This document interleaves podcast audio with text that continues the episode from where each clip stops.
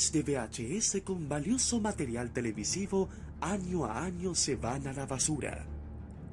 Usted no los vote, dónelos. Camarchivos recibe tus cintas con archivos de televisión abierta y cable, estelares, concursos, películas, comerciales, shows musicales, eventos deportivos, de todo. ¿Estás interesado? Dónelos, véndelos o permútalos en camarchivos.com. Camarchivos, porque lo bueno une.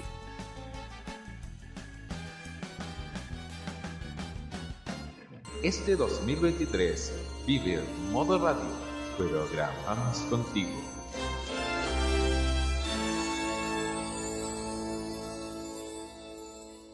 Es lindo cómo la Teletón no solo reafirma la capacidad aglutinadora de los canales de televisión para llevar a cabo eventos benéficos que tienen merecida hoy su importancia y permanencia dentro de la pequeña pantalla, sino que también refleja qué es lo que da coherencia o no a la campaña.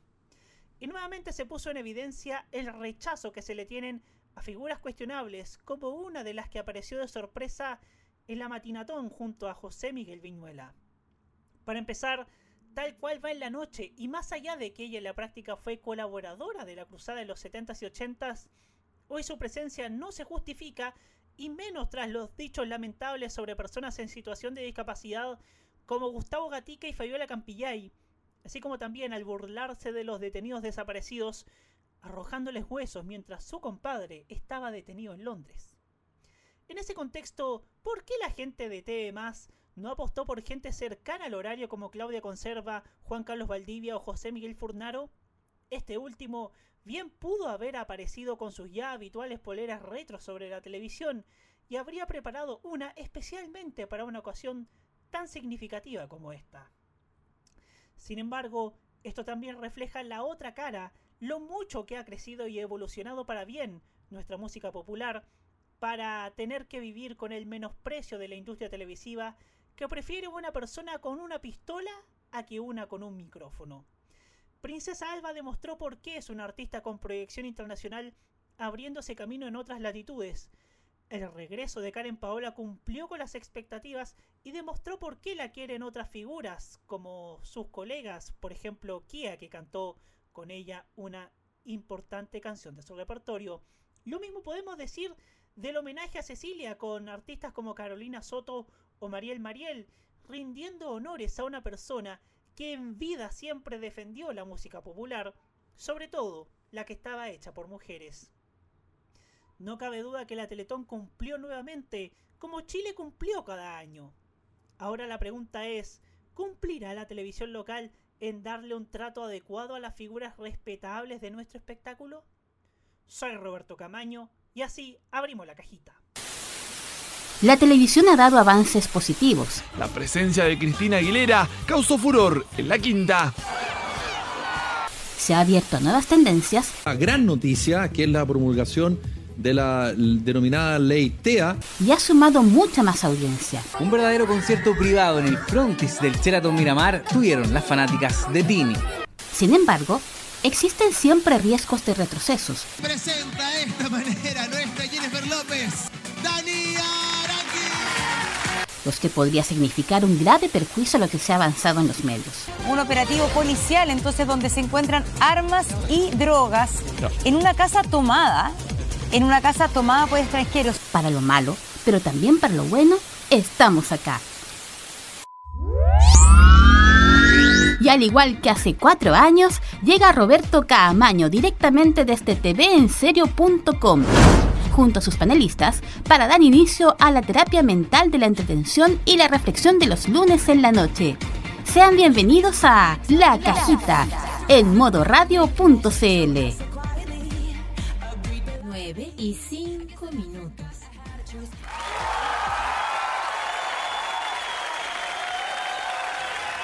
Estamos, no sé, estamos todos con la resaca teletonera, estamos todavía, todavía estamos masticando lo que fueron las 27 horas de amor y solidaridad, por supuesto, que tuvimos la Teletón 2023.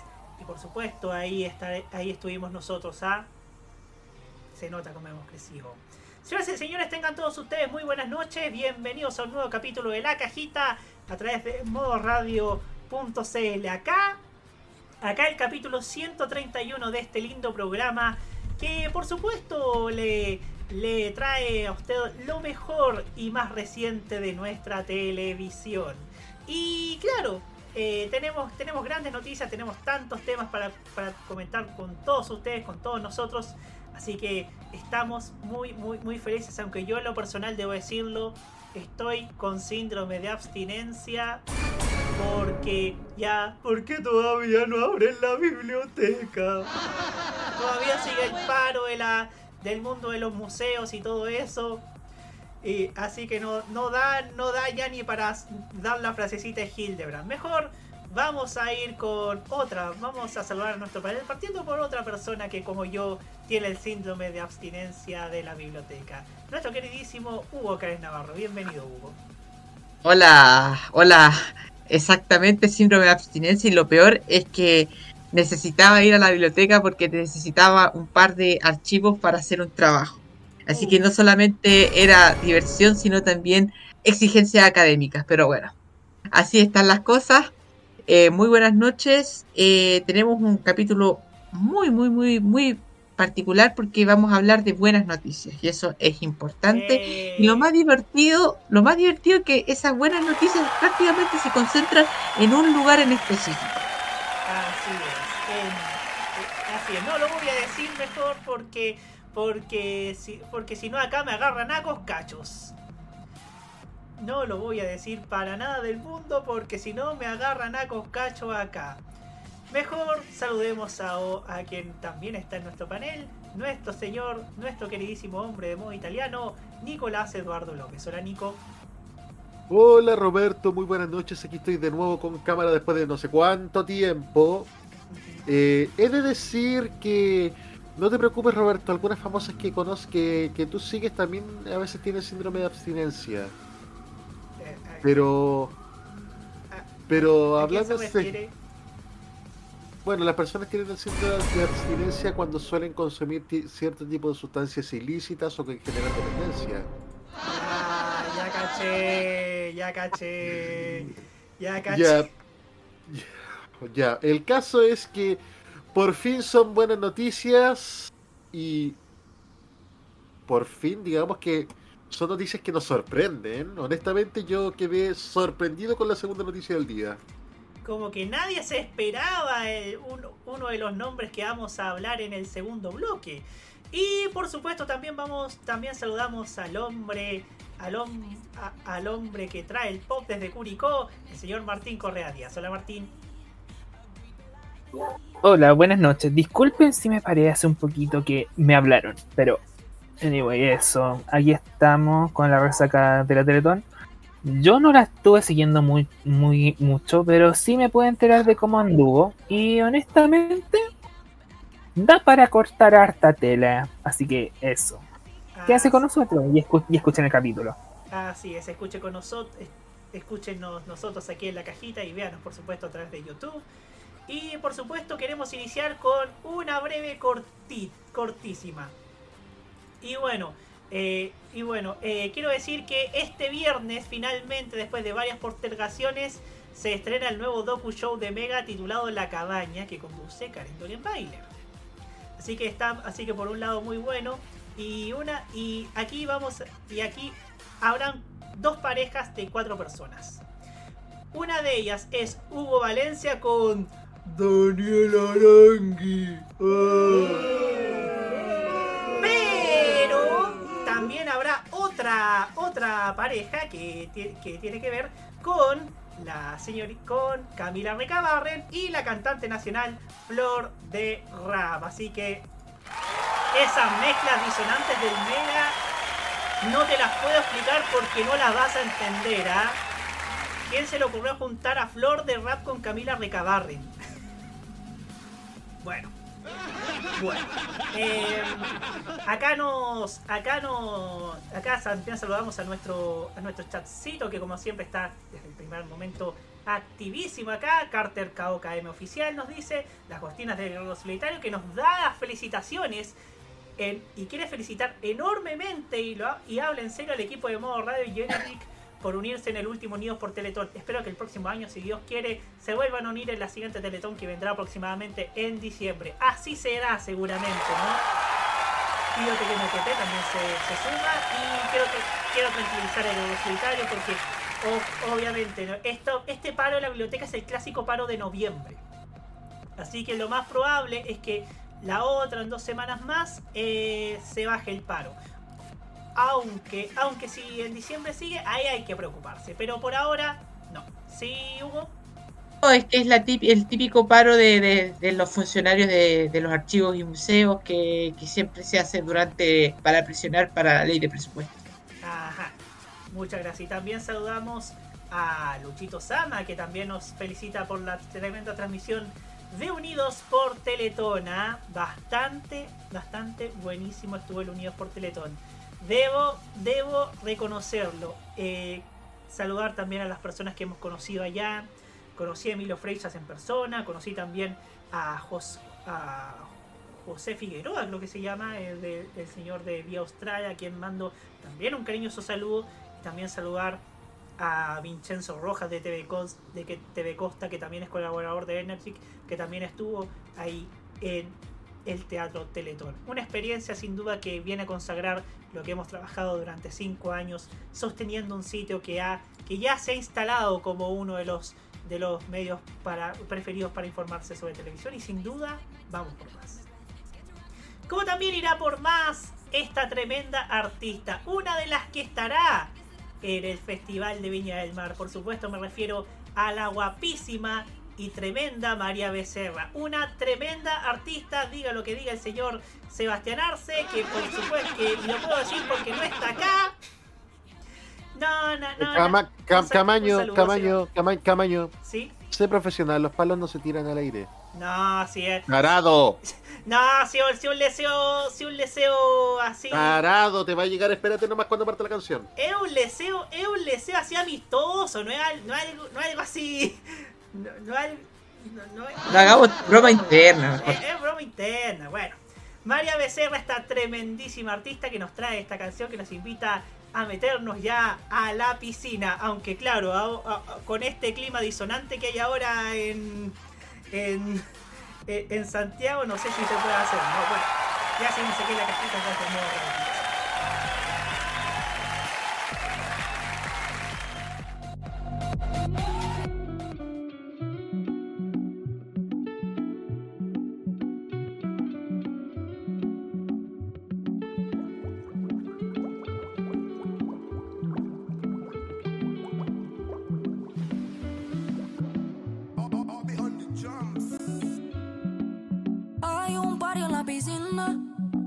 Todo el mundo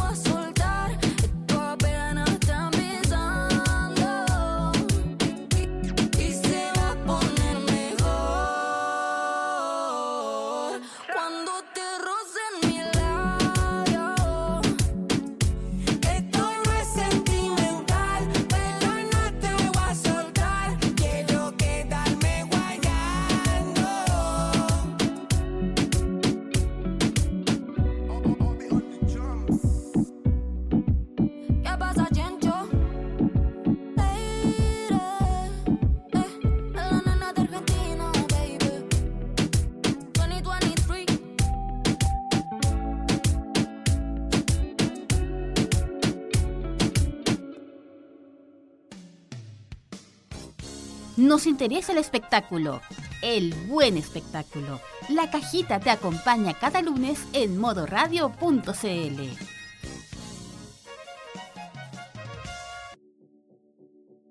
9 y 17 minutos.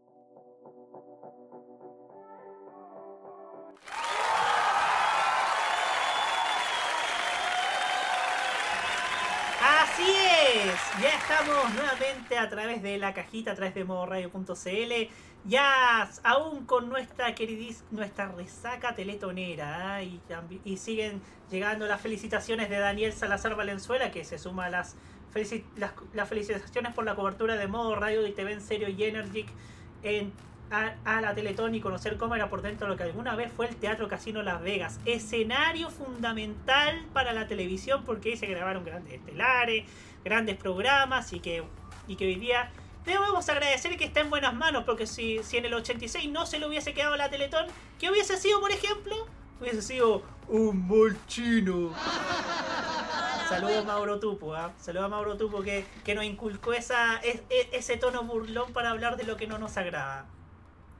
Y también César Andrade nos, nos felicita a todo el equipo de Modo Radio porque por, por la cobertura de la Teletón en alianza con Energic. Lo mismo Felipe Alvarado que nos dice que nuestra cobertura fue mejor que las radios tradicionales como ADN y Cooperativa. O peor, nos dice Biblioteca MTP, demolido y construir una torre de departamentos en su lugar, como las que están al frente, por ejemplo. No, si no, si no hubiese quedado la fundación en, el en agosto del 86, eh, hubiese, hubiese caído quizá en qué manos. Bueno, felizmente el hubiera no existe y lo que fue, y lo que fue, sí es. Y fue una Teletón que pese al pese a esta, a esta confusión que hubo por la no aparición de Lali, sin duda, sin duda fue tremenda en todo sentido. Creo que pese a lo que, creo que a lo que, pese a lo, a ese, a ese impas, no sé si llamarlo impas en todo caso porque, porque la misma Lali no estaba molesta, sí estaba, sí estaba triste, pero no estaba molesta por la situación, pero sí eh, entendía que eh, fueron problemas técnicos eh, los que los que no los, los que hicieron que lamentablemente no pudiese hacer el show que tenía contemplado para el cierre y que no pudieron solventarse el tiempo. Yo creo en ese sentido, yo lo hablo fríamente, que en un acto de compensación deberían invitarle el próximo año y que ella inicie. Para que pueda inicie en el estadio, donde sea. O, que, o por último que, que esté en el teatro, por, por lo menos. Porque igual pensemos que Lali es muy querida en Chile. Yo, yo cuando estaba caliente así de rabia, y digo caliente de rabia porque en distintas formas, pero yo estaba caliente de rabia. Yo pensé que podía ser la gran chucha de no venir más a Chile por esto, pero felizmente Lali quiere mucho a nuestro país, quiere mucho a sus fans chilenos, y eso a mí me da un poco de tranquilidad. Pero volviendo al tema de la Teletón, uno que ha estado in situ ahí por primera vez en la Cruzada Solidaria, em, claro, se notó que el ambiente era de cofradía entre los medios. Los me- eh, hubo, hubo personas que, que se conocían de años, personas que estaban cubriendo ahí en el teatro, en las bambalinas, que claro, eh, ahí hubo mucha gente aglutinándose para de- determinadas figuras como Don Francisco o Denise Rosenthal o también eh, otras, otras personas que eh, también concitaron la atención. Claro, en la, en la tarde del sábado pude estar ahí en el escenario mismo, estuve sacando fotos y conocí a Miguel Luna de Monterrey, Nuevo León, México, a quien mando un cariñoso saludo, y me dijo que no. Precisamente esto no es como la Teletón mexicana, la Teletón mexicana es mucho, mucho más, más, más ceremonial, si se le quiere, quiere llamar, o estilo Televisa, pero, pero pero claro, no, no es lo mismo, no es la misma sensación que uno siente con la Teletón, un evento que uno espera cada vez que llega, el ambiente que hay, el que hay previo, o sea, es algo que sin duda es, es una experiencia que en mi caso, que pasé de verlo como televidente a verlo como, como, como una persona más dentro de la, de la campaña, eh, dentro del mismo teatro y en ese sentido ha sido muy provechosa. eh, se notó que hubo cierto orden en los bloques en el teatro, ya no hay estos problemas de...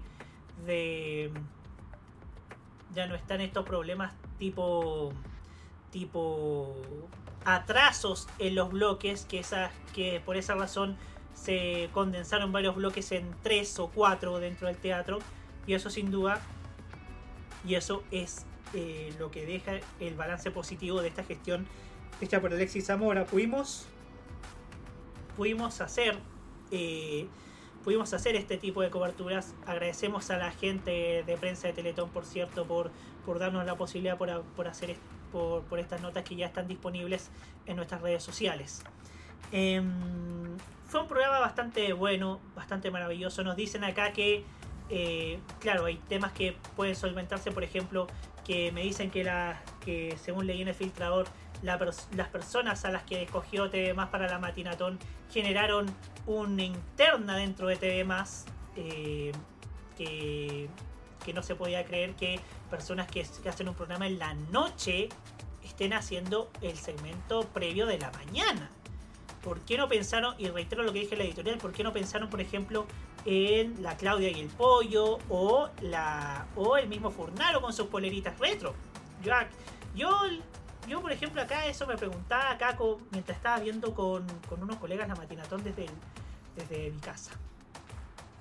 Em, claro, los bloques de trasnoche mejoraron esta mezcla de humor con el, con el baile en la Teletón que yo apodé cariñosamente como esto no es la vedetón porque claro porque claro eh, tuvo varias varios segmentos que, que, recordaron cierto a la fallecida vedetón Eh, y claro acá nos dice por ejemplo hubo, hubo la ausencia de la red por primera vez hubo solamente una persona de la red que fue mi queridísima Camila Andrade yo la quiero mucho más que nada porque es sanpedrina y como yo soy, como, como yo creo en la solidaridad de, de vecino, entonces a, mí me, a mí me encanta Camila Andrade, es sanpedrina, es, es, es talentosa también, bailó bastante bien y también, y, y me encanta ella también. Pero bueno, ya vamos a, vamos a ir pa, con las opiniones de nuestro panel. Ah, pero antes, lo de la Quinta Vergara. Para, a pesar de lo de Lali Espósito que entra en lo entra en los imponderables de las teletónicas, como la llamaba en su minuto la VEA o la TV Grama. Em, fue un buen show. Fue un buen show. Fue un buen, fue un buen cierre, eh, como lo esperaba la, la alcaldesa, como lo esperaba Don Francisco, como lo esperaban todos, ¿no? Que fuese un show que, que fuese para recordar. Ahora, em, hubo momentos, sí, momentos que sobre todo reafirmaron el buen pasar del pop chileno para todo para lo, menospreciada que está por nuestra televisión y que sola, y que como dije eh, ya no es momento de que aparezcan solamente dos veces al año que es en febrero o en periodo teletonero.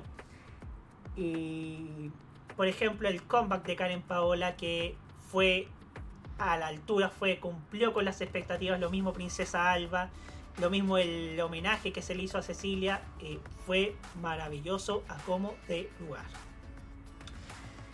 debe solventárselo el Lali, debe compensarse el otro año. Lali siempre está dispuesta a venir acá felizmente y esperemos que, que pueda, que pueda dar el show que nos debe. En fin, saludamos y ya damos el pase a nuestro panel, partiendo por. A ver, a ver, para, para no equivocarme como la semana pasada, el señor Hugo Cares Navarro. Ahora sí, Hugo, lo dije bien. Adelante, Hugo. Gracias. Eh, voy a hablar desde, un- desde una perspectiva poco más personal, en el sentido de que vi de la Teletón eh, el bloque inicial, más que nada, acompañando al equipo de Unidos por Teletón, que hizo un trabajo espectacular, un trabajo de primer nivel, eh, y que se merecen estar más tiempo, evidentemente, cubriendo la Teletón. Así que felicidades a todos quienes estuvieron trabajando durante varias horas, de, tanto del viernes como del sábado, cubriendo este evento tan importante. Así que felicidades a todos. Muchas gracias. Eh, muchas gracias. Eh, encontré en el plano del programa mismo, especialmente estoy hablando más que nada de lo que yo vi, que fue el evento durante la noche del viernes, un programa bastante bien hecho, ¿ah?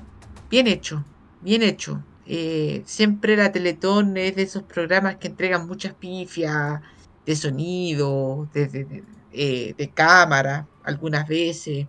Lo que sí- genera algunas veces esa cosa del cringe. Y esta vez creo que no lo vi. No lo vi, fue una transmisión bastante, bastante pulcra, bastante bien hecha, de buena calidad y que no defraudó.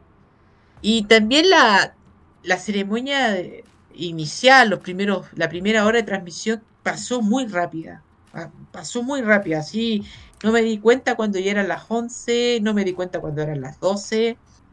Fue en ese sentido, fue como reloj.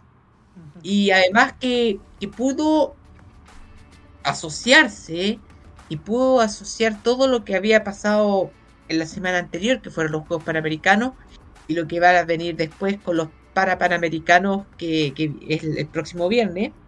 Así que pudo convertirse en un buen, en un buen nexo. Pensé que no, no iba a pasar, pensé que iba a ser un poquito más forzado, pero se hizo de una muy buena manera unir los, los dos grandes eventos eh, deportivos con la Teletón.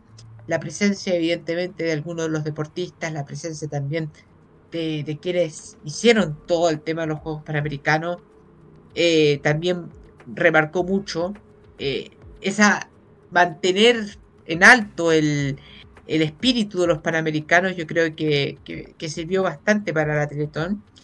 Y fue bastante buena la, el programa en sí.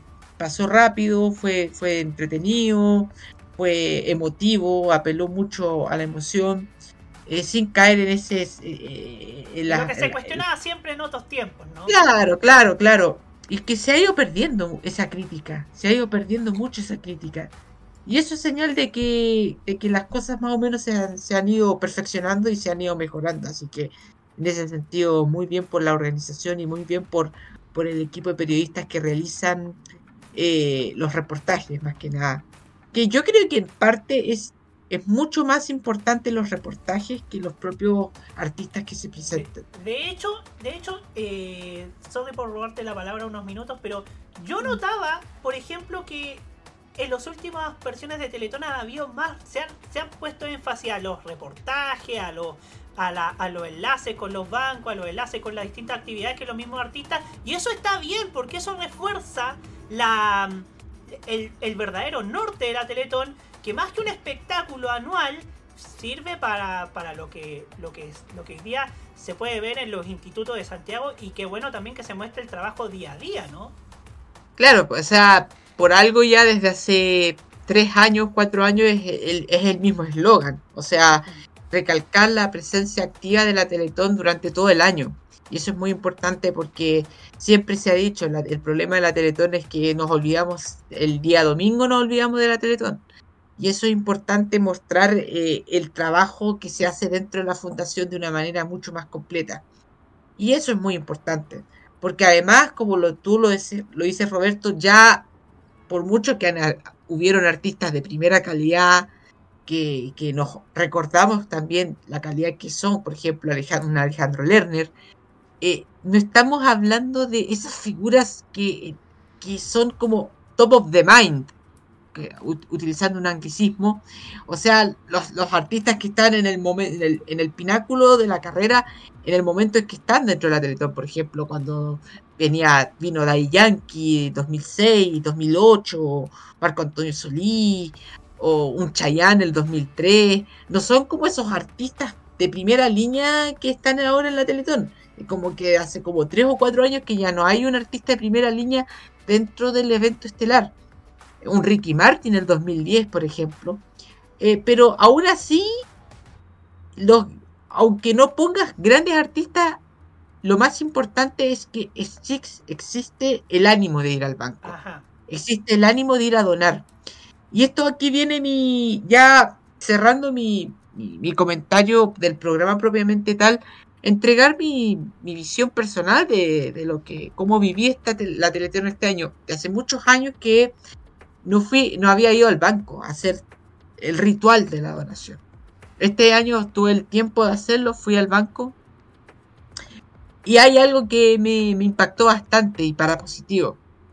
Eh, son los niños quienes van al banco, con sus abuelos, con sus papás. Eh, son ellos los que incentivan. Todavía está eso bastante encendido de la, del levántate papito. Todavía es muy, muy activa esa, esa frase. Y lo digo en el sentido porque sabemos muy bien la crisis generacional que vive la televisión. La decadencia de la televisión como industria no solamente en Chile, sino en todas partes del mundo. Eso lo entendemos bastante bien. Pero aún así, que la crisis de la televisión, que es el principal soporte de la Teletón, a pesar de eso, eh, sigue siendo la Teletón un, un, evento estimulante para los niños. Los niños to se, todavía se comprometen mucho con la Teletón. Y todavía la sociedad civil, a través de los clubes de fútbol, a través de las juntas de vecinos, a través de los bomberos, todavía se organizan para esta fecha. Los yo pensaba que. también. Claro, yo pensaba que esto era como algo de, de, los 80, de los 90, que ya se había perdido, pero todavía existe ese ánimo, esa, esa capacidad de convocatoria de la Teletón.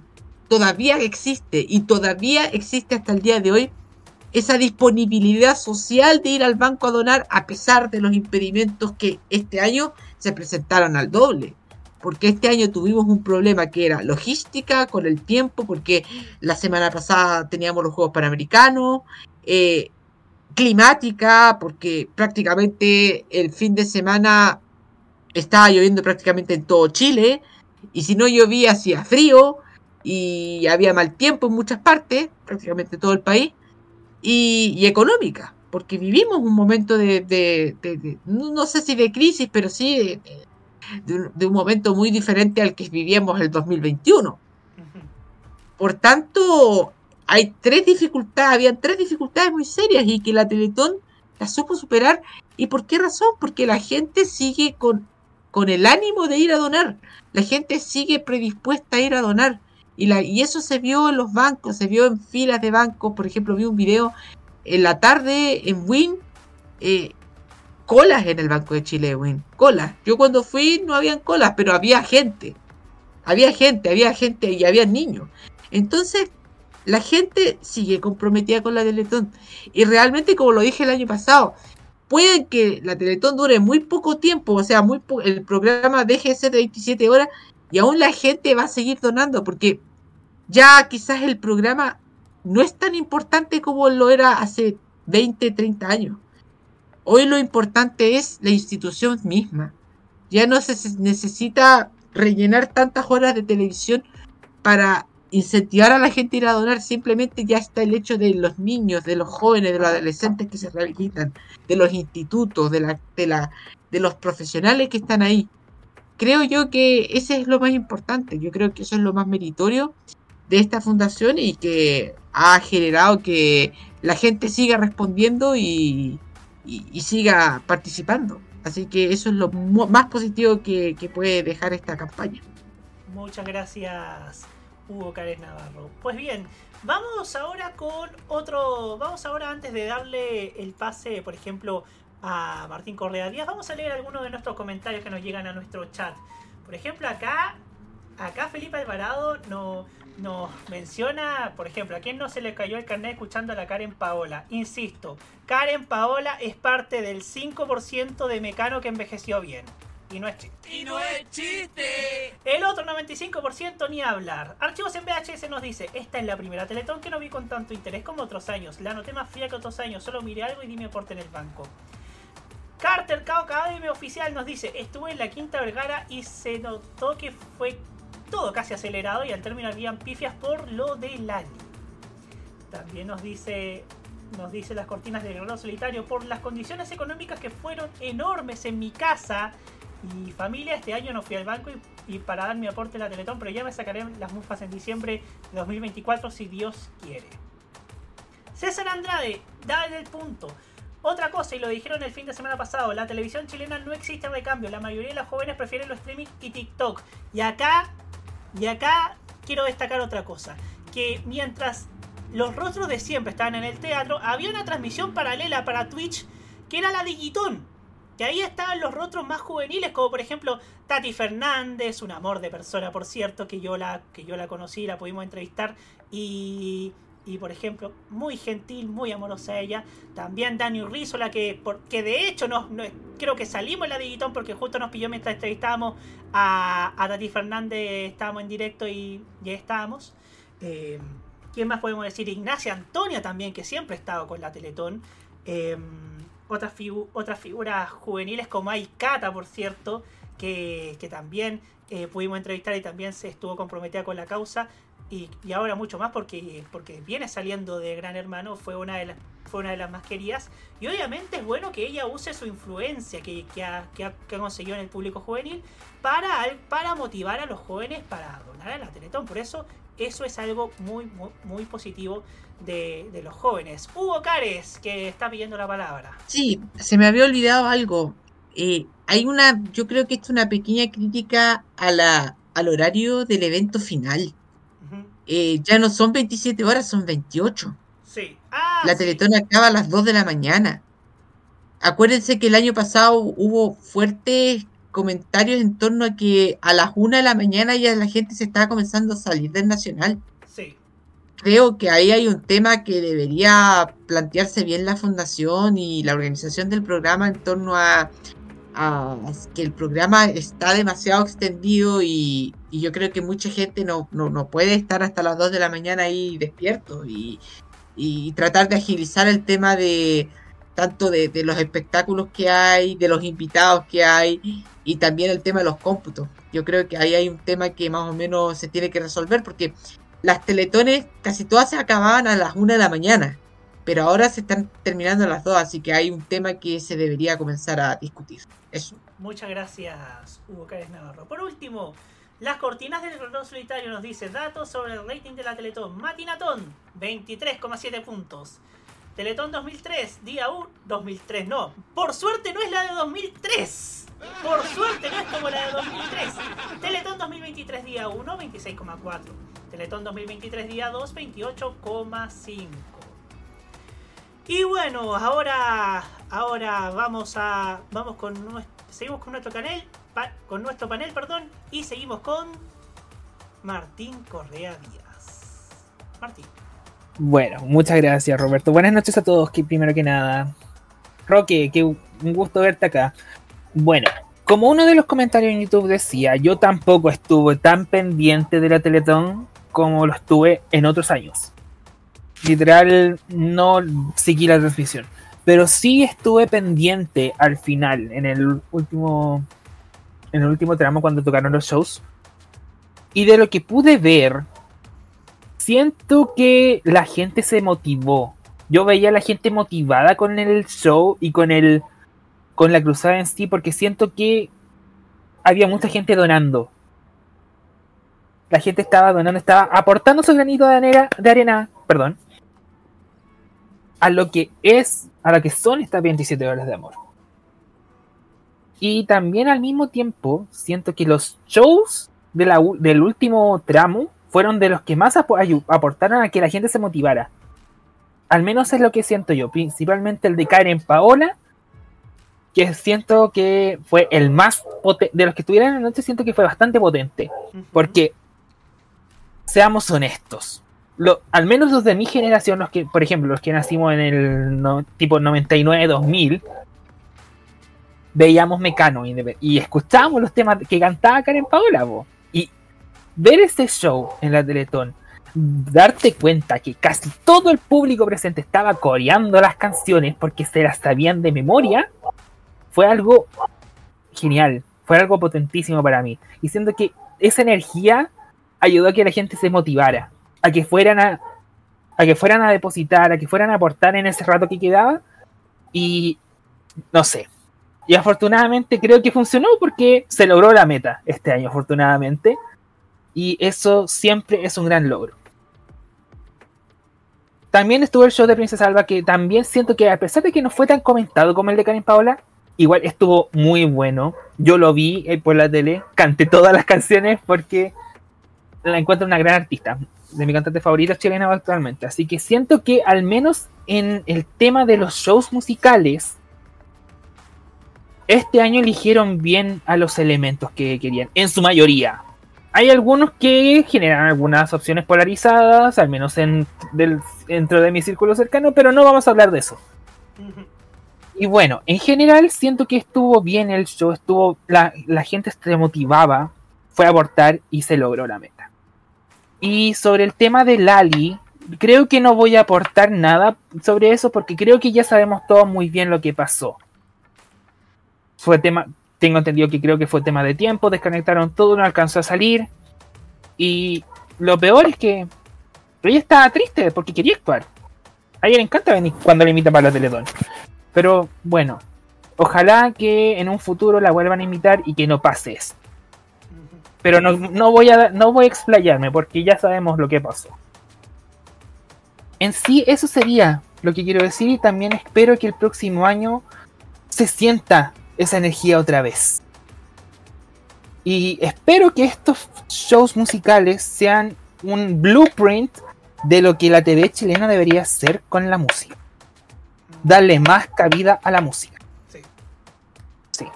Y antes de terminar, una unpopular opinion que siento que a lo mejor hay gente que me puede hinchar. Me gustó, no por él, de Karen Paola a dueto con Vestalaga. Me gustó bastante. Sé que mucha gente encuentra con un encuentra una papa sin sal a la besta, pero honestamente no salió mal. No por él con la Karen Paola. Me gustó cómo les salió. Pero bueno, entre- en- para gustos colores. Eso sería por ahora. Muchas gracias, Martín Correa Díaz. Eh, seguimos leyendo algunos comentarios. Daniel Salazar nos dice que da fe de lo que se está diciendo acá. El Banco de Chile de Concepción está expedito para ir a donar, pero quienes más iban eran los niños con sus padres, más que personas mayores. Por y también nos dice, ah, este dato. La, la- el nos dice, la duración total de la Teletón 2023, 27 horas y 55 minutos. Y Carter KOKM oficial le dice para usted, don Hugo Cares, en Viña pasó lo mismo, partían temprano la gente y casi queda vacía la quinta, igual hubo gente que se quedó. Y César Andrade nos dice, o 29, incluso 32, el 2008 la Teletón terminó cerca de las 3 y media de la mañana. ¿Cómo olvidar eso? Y Dos y media. El último de dos y media. Sí. Videoteca MTP, una crítica anexa. Considero que para el próximo año se debería retomar esto de las sucursales de turno del Banco de Chile que permanecían abiertas durante todas las 27 horas. Claro, ahora está, el, está este, este asunto del botón digital y claro, ahora, ahora es más fácil. Yo, por ejemplo, el grupo Camaño hizo soporte a través del botón digital de, de un banco que no voy a mencionar, pero que su, su mascota es un patito. Es un patito. En fin. Nicolás Eduardo López Sururto.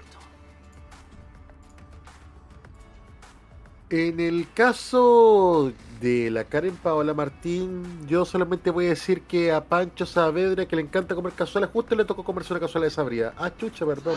Ya, pero hablando en serio, eh, en esta Teletón, digamos que viene consolidándose un esquema que se ha repetido en los últimos, los últimos años de ser una Teletón cada vez más simplificada. Eh, de hecho, la presencia de Don Francisco ya, no- ya llega a ser más bien recurrente en estas últimas teletones. Es cierto que es imposible desligarlo a él completamente del evento.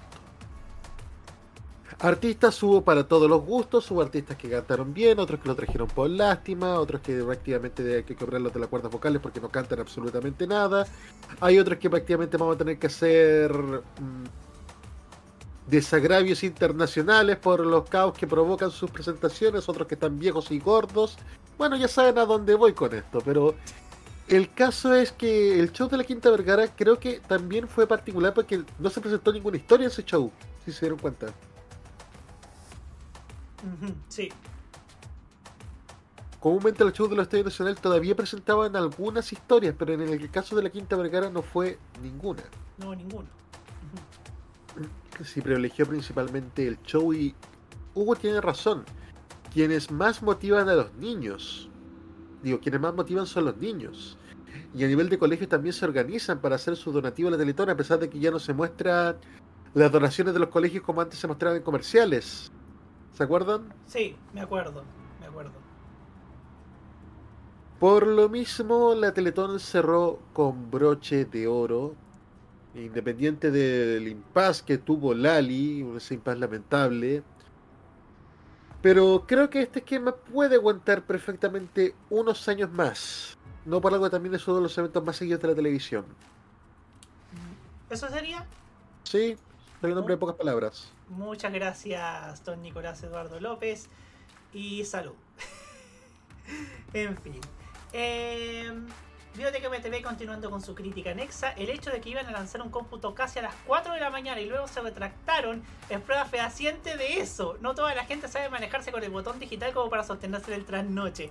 ¿Cómo lo, pasamos, cómo lo pasamos bien a esa hora con, con, con, los chicos de Energy? De verdad. Fue fue uno, de los, fue los momentos que más me devoro. Y Biblioteca también nos dice, por algo no se subió mucho en la cantidad de plata recaudada durante la mañana.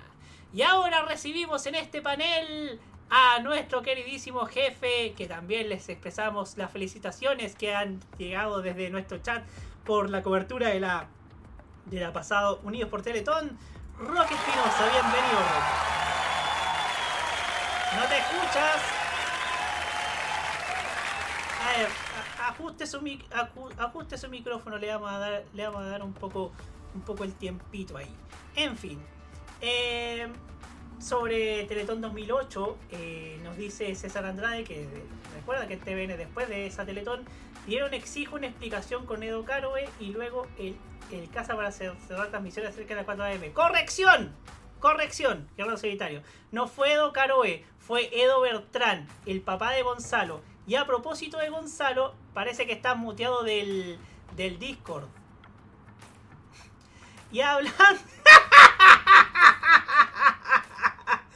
Y, hablando de Gonzalo, de Bertrán, hoy día dan la despe- hoy día de hoy día en Rec TV eh, dan el último capítulo de Viva el lunes o el que iba a ser el último capítulo porque al día siguiente moriría lamentablemente Gonzalo Bertrán y con la despedida de Quique Morante. Así que así que para que después de este programa y después de la tanda que va a subir de archivos en VHS que me han dicho que viene un un no no te escucháis. Ahora sí que no te escucháis. Bueno, em, el tema acá es que después de la tanda de archivos en VHS se viene el último capítulo de de Viva el lunes o el que iba a ser el último porque viene uno más que es después de la muerte de Gonzalo Bertrán. En fin. En fin. No pasa nada. pasa nada, no ¡Ay, sí! Va a tener que ser así nomás, con el micrófono desconectado. Sí, bueno.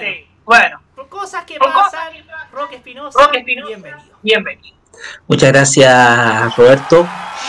Y le de su momento serio, yo ahí le cumplí con el saludito de la señorita Catalina. Bueno, fue más para ti, pero igual. pero bueno, eh, a ver, eh, son muchas las conclusiones que se pueden sacar. Yo creo que los muchachos lo han dicho todo. Han dicho lo que el, el nivel de espectáculo que se pudo ver en el tanto en el Teatro Teletón como en la Quinta Vergara. Algo que desde luego yo dije iba a ser especial. Lo de la Quinta Vergara iba a ser muy, pero muy especial. En el sentido de que lo de la Quinta Vergara iba a representar un cierre completamente apoteósico del evento. El problema está en que se empañó con lo que pasó con Lali, lo que yo considero como un papelón, de todas maneras.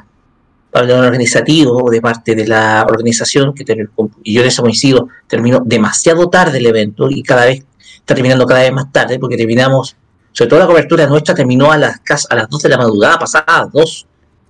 Entonces, eh, desde luego, igual, eh, igual hay una descoordinación en los tiempos. Lo que iba a ser el plato de fondo no apareció. Quien iba a leer el último cómputo junto con Don Francisco eh, iba a ser Lali. Pero más allá de todo ello, más allá del papelón que se vivió con, con Lali, en lo que respecta sobre todo a la jornada solidaria, ya esto tiene que ser un, tiene que dar para un estudio a nivel sociológico. Porque la Teletón pasó de ser un evento solidario a un fenómeno de masas. Pasó a ser un fenómeno de masas. al nivel de la marcha del Chile joven u otro tipo de fenómenos, por ejemplo, la selección chilena del 97 y 98, que también esa selección fue un fenómeno de masas. Entonces, la Teletón hoy en día es un fenómeno que mueve a gente y muchísima. Es un fenómeno que mueve a mucha gente, tal como lo fue la marcha del Chile joven del 63, del 64, perdón, tal como fue la selección chilena del 90, de Francia 98. O sea, la, eh, la Teletón es un fenómeno hoy en día de masas, que bien puede dar para un estudio sociológico al respecto, porque moviliza a la gente independiente de la circunstancia económica o política que vive el país. Es una instancia de movilización de la gente, más allá incluso de las duras críticas que recibió en algún momento el evento solidario. Igual siguió moviendo a la gente. Entonces, la Teletón da para un estudio al respecto, da para poder eh, investigar sobre a qué se debe ese movimiento de parte de la gente, ese entusiasmo que se ve. Porque de todas maneras, igual hemos visto que la jornada solidaria movilizó a mucha gente, a pesar de que ahora los ratings a nivel televisivo del evento son mucho más bajos. Es que hoy en día la gente busca informarse de otra forma respecto a la Teletón.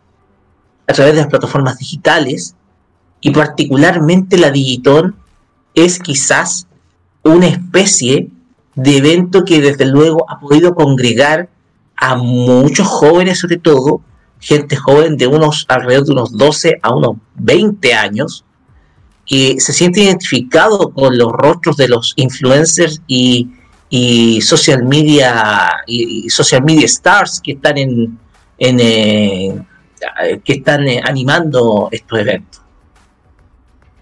Entonces, da para investigar este fenómeno que es la Teletón a nivel sociológico.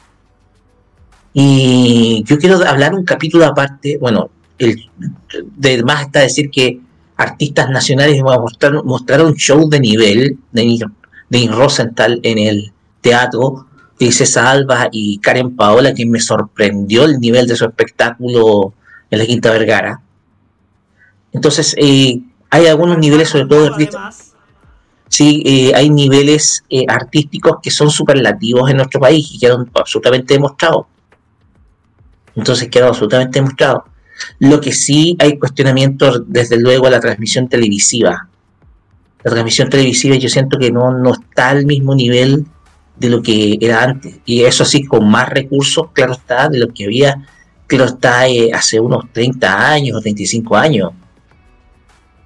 La elección de los rostros que generó mucha polémica, sobre todo la presencia de Milleray Viera, que no está en algún canal, ningún canal en estos momentos, pero que más allá de todo ello, ella está comprometida con la causa. O sea, más allá de que hoy en día esté fuera de la televisión, se pone la camiseta por el evento, por el, perdón, la causa. Entonces ahí Chilevisión puso el grito del cielo al respecto.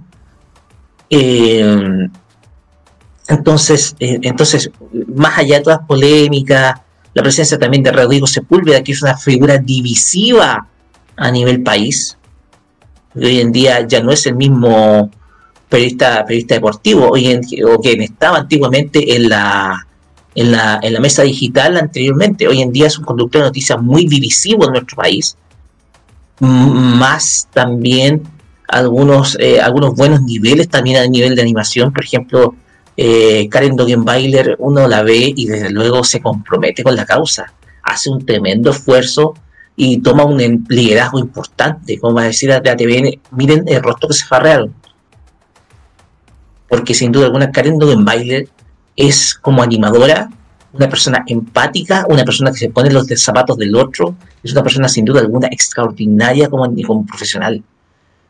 Desde luego, eh, desde luego yo sentí, discúlpenme que diga, pero Pancho Saavedra lo sentí, yo quería verlo mucho más fortalecido, yo lo sentí más fuerte en la anterior Teletón, pero más allá de todo ello, del desempeño de los rostros y todo demás, yo pienso que esta jornada solidaria da para, da para investigar al respecto de la Teletón, no como institución, o como evento, sino como fenómeno de masas. Porque hoy en día la Teletón es un fenómeno que mueve masas. Y por último detalle, para cerrar un poco mi comentario, eh, quiero hablar lo que hicimos nosotros. Como ustedes sabrán, este año no hicimos la Abrazotón. No trabajamos junto con Abrigo FM. Las razones las tenemos nosotros solamente y no es necesario darlas a conocer.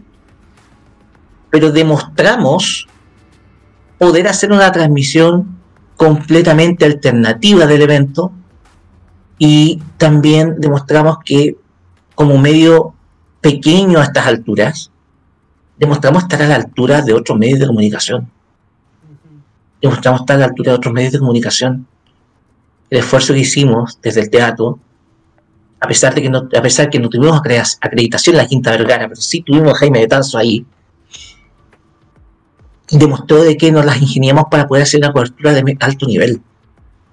Hasta el punto en donde fans de la eh, fans de Lali se metieron en nuestra, en nuestra transmisión para solamente para informarse de por qué eh, el artista no había estado en la noche. O sea, tuvimos el pic de sintonía de gente que quería estar informada al respecto. Y lo primero que hicimos fue buscar la información disponible al respecto de por qué no se había presentado. Entonces hicimos precisamente la investigación al respecto y logramos dar una respuesta al momento a- a- al requerimiento de aquellas personas que se preguntaron por qué no se presentó Lali. Eso es precisamente lo que hicimos, que es informar. Entonces la cuestión acá es que eh, lo de la cobertura que hicimos nosotros con Geek, una cobertura que desde luego fue completamente distinta a otras. Una cobertura en donde nosotros tomamos el control de la, de la pauta de la, de la pauta del evento solidario, o sea, del- de la transmisión del evento, perdón, porque no tenemos participación en la pauta, digámoslo, no somos los canales organizadores.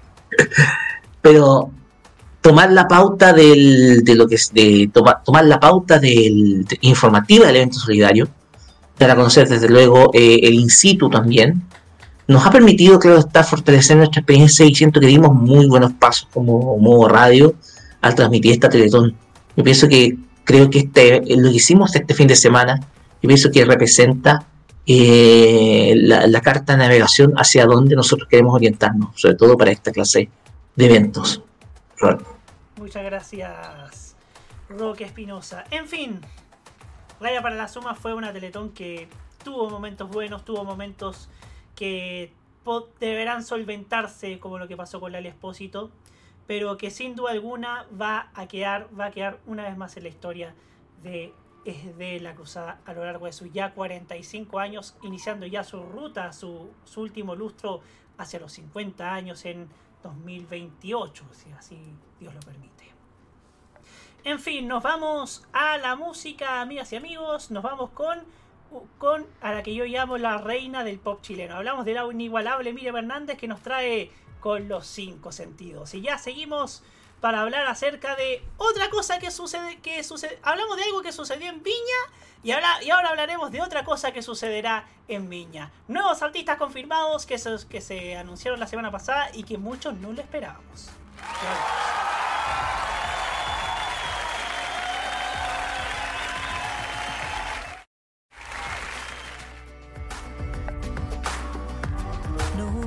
Con que arrimes la cadera. Ya no quiero más halagos de tercera. Pa' tampoco repertorio, soy mucha mujer. No me vale con masaje coctelera. Ni que finjas que en la cama eres la fiera. Ni que marques territorio una y otra vez. Si no me sabes entregar el 100 por 100, mejor aléjate. Hoy te quiero sentir, amor, con los cinco sentidos. Hoy quiero latir con vos, más de cien mil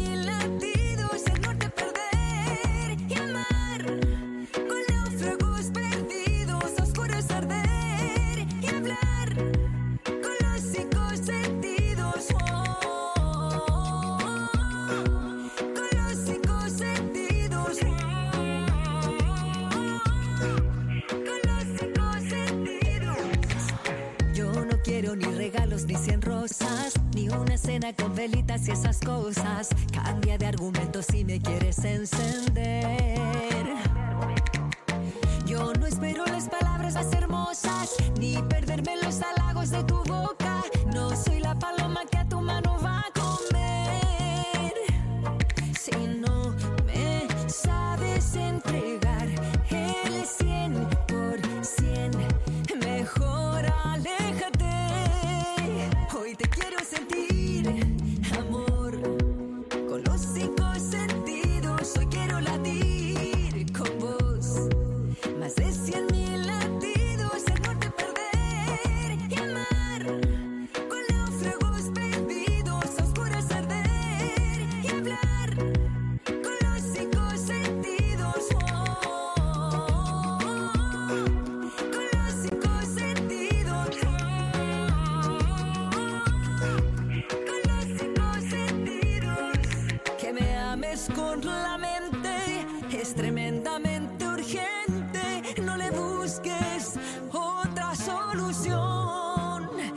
te quiero sentir, amor, con los cinco sentidos. Hoy quiero latir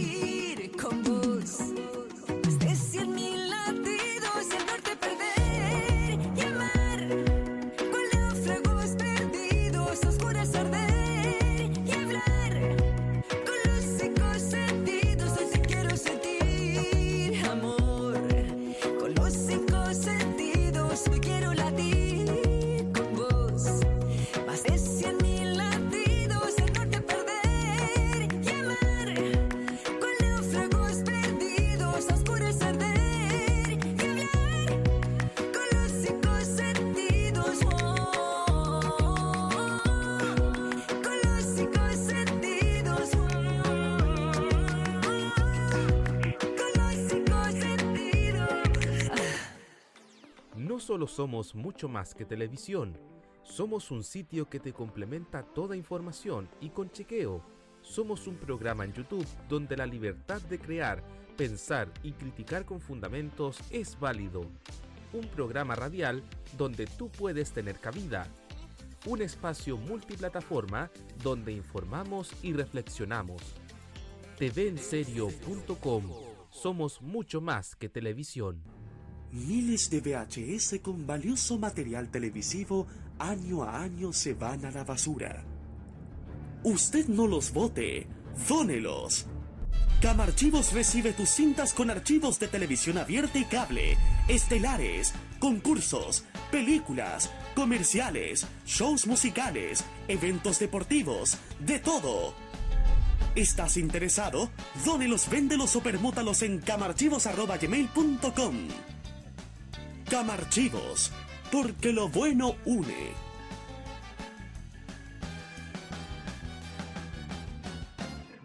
Prográmate con la tecnología. Las tardes de los jueves son para estar conectados. Los grandes lanzamientos de las marcas de tecnología, la actualidad del streaming y de las redes sociales y todo lo relacionado con la realidad digital del país y el mundo están todos los jueves a las 19.30 horas, hora chilena, en Tecnomundo. Vive Modo Radio. Programados contigo. ¿No sabes qué hay de nuevo en la programación de la televisión chilena? No te desesperes, encuentra la respuesta a tu interrogante con TV Guía, la revista digital con la más completa guía de programación de los canales abiertos de alcance nacional, regional y del cable, en formato de lujo. Encuentra TV en nuestra página de Instagram, arroba TV Guía-oficial. Y a quienes les gusta la nostalgia, TV Guía Retro, con la programación de antaño, desde la década del 70 hasta el 2010.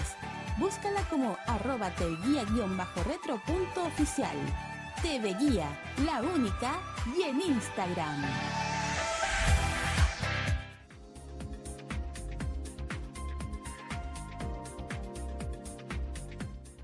Un viaje a sus recuerdos es lo que les ofrece Archivos en VHS en su canal de YouTube. Descubra cómo la televisión era totalmente distinta a hoy en nuestro extenso material de archivo. También síganos en nuestras redes sociales. Archivos en VHS, la zona de tus recuerdos.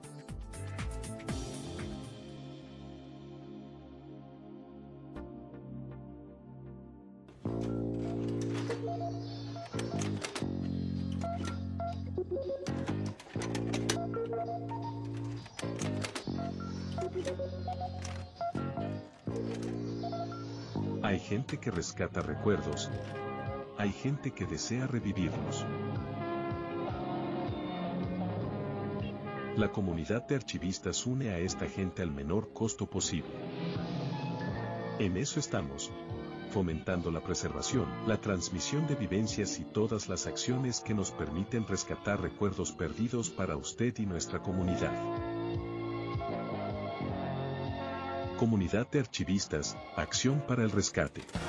Los mejores recuerdos del pasado y el presente de la televisión nacional e internacional lo ofrece Telearchivos en sus canales en YouTube y en las redes sociales. Transpórtate a los recuerdos que dejaron en la memoria colectiva en Telearchivos Retro. Conozca cómo ha sido el presente durante los últimos años en Telearchivos Moderno y revisa los mejores archivos en imágenes a través de nuestras redes sociales en Facebook e Instagram. Déjanos tu comentario en nuestro extenso material de archivo, que cada día crece más y más gracias a nuestros constantes archivos. Entra y suscríbete en youtube.com, dale like en nuestras redes sociales y disfruta de estos grandes recuerdos. Telearchivos, rescatando el pasado y el presente de nuestras vidas. Las novedades en anime. ¡Es adorable! La música del lejano oriente.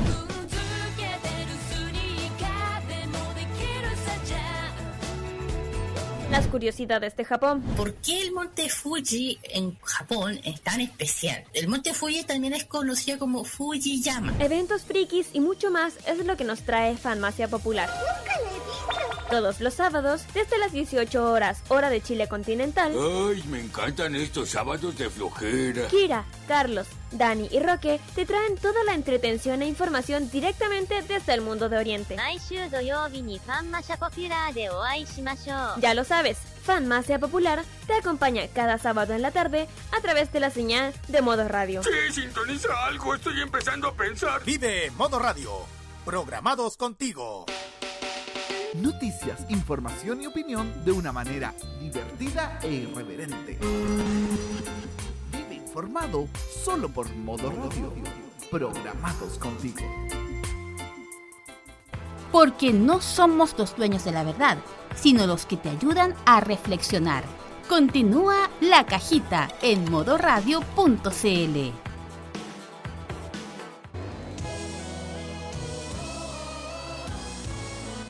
y 10 minutos.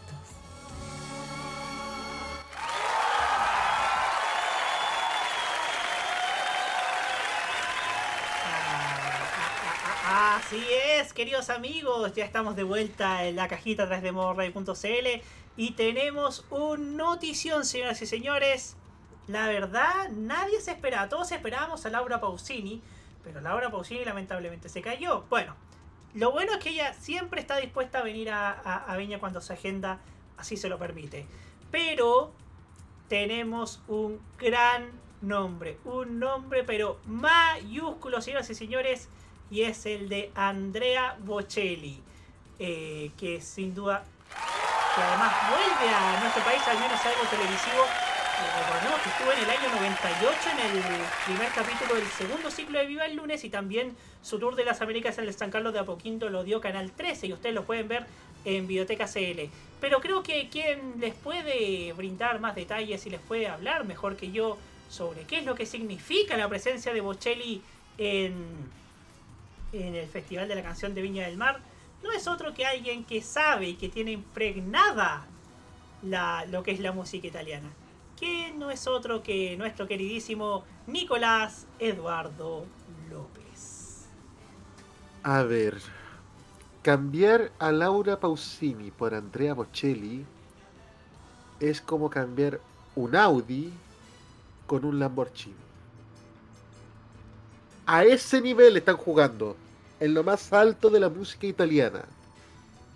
Y ojo, para quienes piensan, Andrea Bocelli parte casi al mismo tiempo su carrera que Laura Pausini.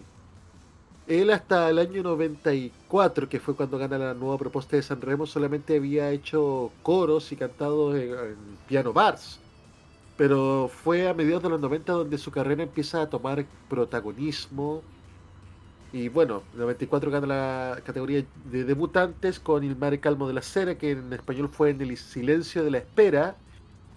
Y el año siguiente, es decir, el año 95, Andrea Bocelli queda en cuarto lugar en el Festival de San Remo con la canción Con te partiró, por ti volaré. Y no es, no es necesario que haga presentación de esa canción porque es una canción que todo el mundo ha escuchado. Pero realmente estamos hablando de un número mayúsculo, o sea, un nombre de ribetes muy mayores, tanto así que honestamente jamás en la vida se me hubiese ocurrido el nombre de Andrea Bocelli para el Festival de Viña del Mar.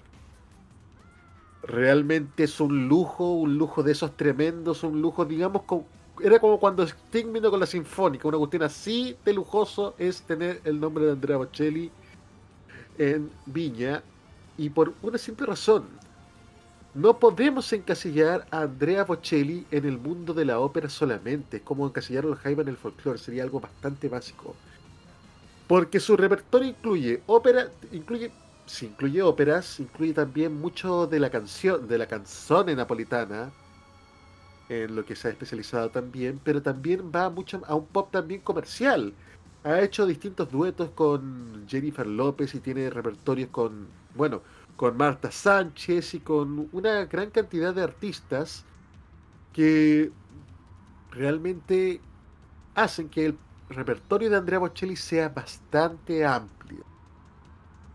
Bastante amplio y bastante diverso. Realmente van a encontrar canciones para todos los gustos. Andrea Bocelli, si algo que se destaca también es que por el tono que tiene ha hecho también distintos trabajos.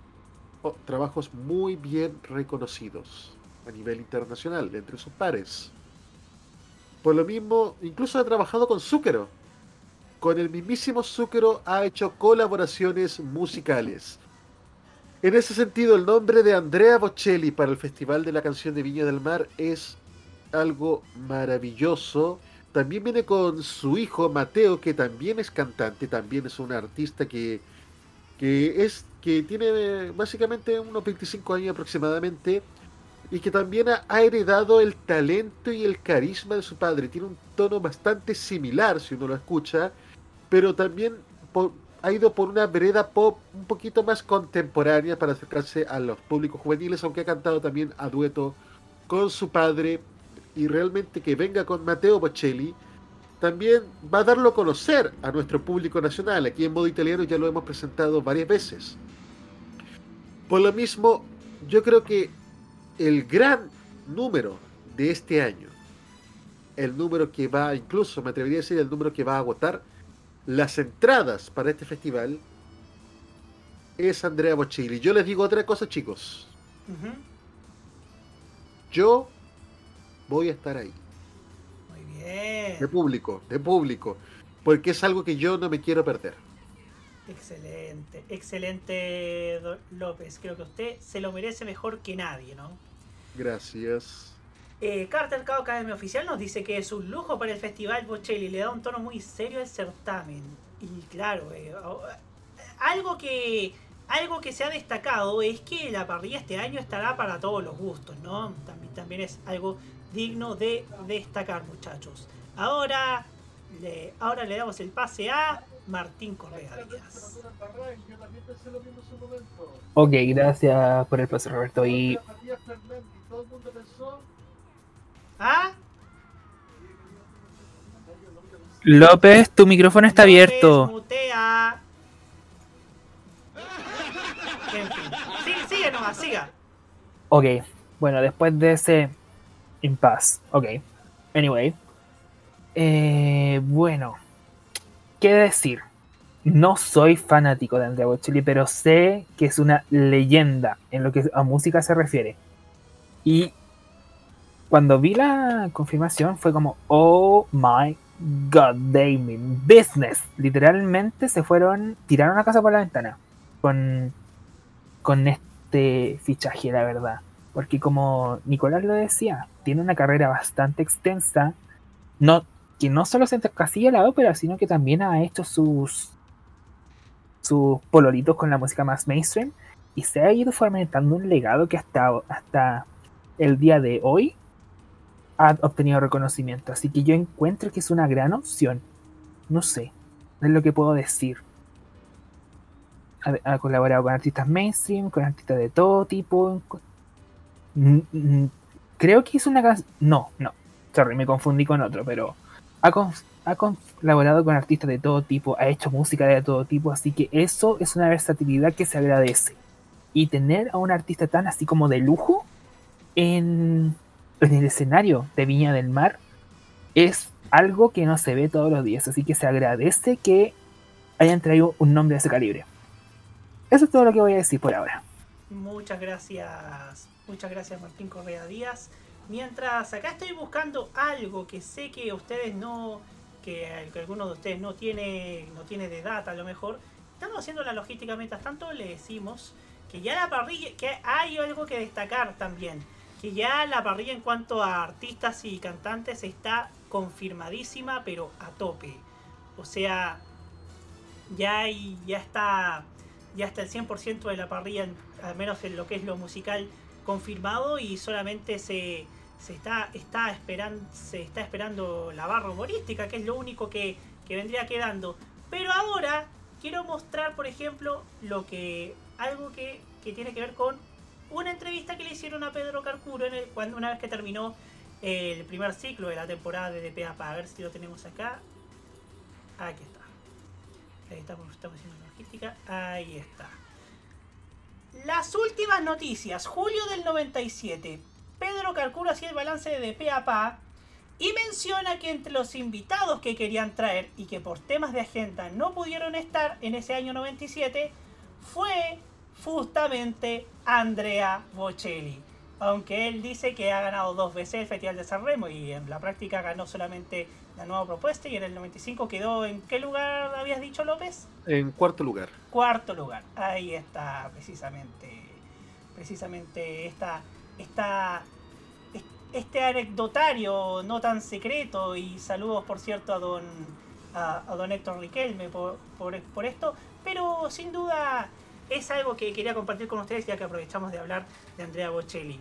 Ahora, ahora sí, queridos amigos, eh, le damos el pase a Hugo Cárez Navarro. Eh, sobre las diferencias entre los dos Matías Fernández lo vas a ver mañana en Tolerancia Cero, así que para que lo sepan.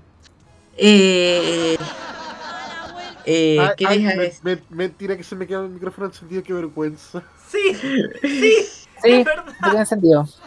Ya, eh, bueno, un, caro, eh, un Carola Zúñiga ocurre siempre con el tema de los, de los Matías Fernández, así que pasó bastante hoy en los medios.